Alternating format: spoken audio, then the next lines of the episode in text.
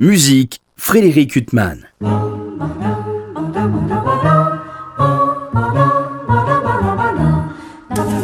Bonjour, c'est d'un pianiste un peu trop discret dont j'aimerais vous parler aujourd'hui.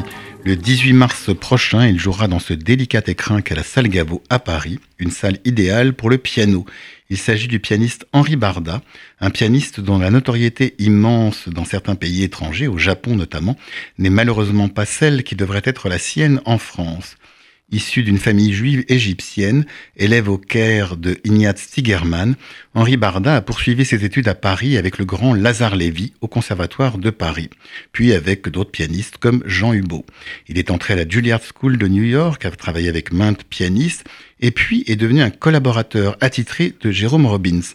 Celui-ci lui a confié l'entrée au répertoire de l'Opéra de Paris de l'intégralité de ses ballets sur des œuvres de Frédéric Chopin. Cette étroite collaboration avec la danse s'est poursuivie pendant plus de dix ans au Palais Garnier et en tournée internationale.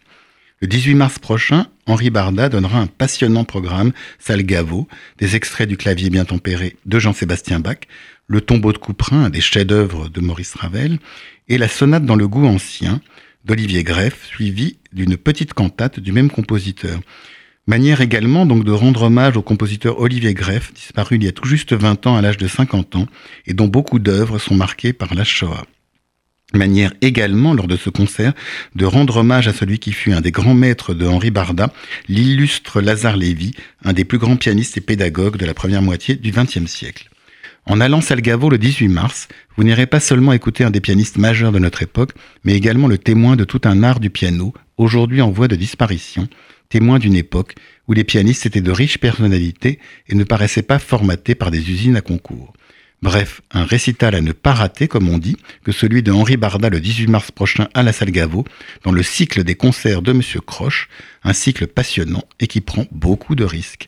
Quant à moi, je vous retrouve dimanche prochain à 23h pour une nouvelle interview. Bonne journée sur RCJ.